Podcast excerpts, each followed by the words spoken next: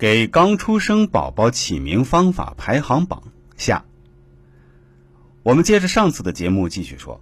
话说家谱现在社会里已经是日渐零落了，在我们父辈的名字里还能看到家谱用字一些痕迹，但到了目前已经很少有人知道自己是哪个辈分字了。即使知道，也很多人不再继续沿用了。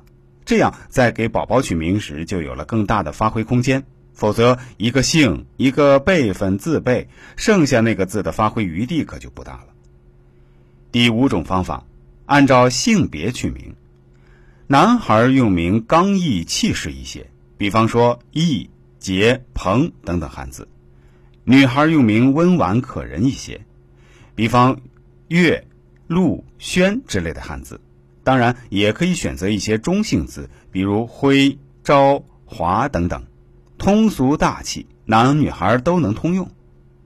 第六种，按照生肖来运字，我们也可以结合孩子生肖来取名字。如果宝宝出生在羊年，起名时可以考虑带有草头的名字。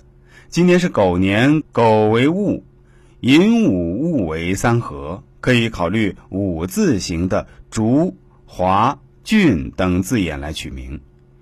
再比如猴年的话，父母在给宝宝取名都会考虑带木字偏旁的字儿，比如柯、山、立等等。小猴子嘛，当然要有树、有林，生活的才滋润。第七种方法，延续小名儿。很多宝宝都有不止一个乳名，也就是小名，可以考虑选一个有意思的小名儿，按照爸爸妈妈理想中的称呼做一个延续，以此给宝宝取名。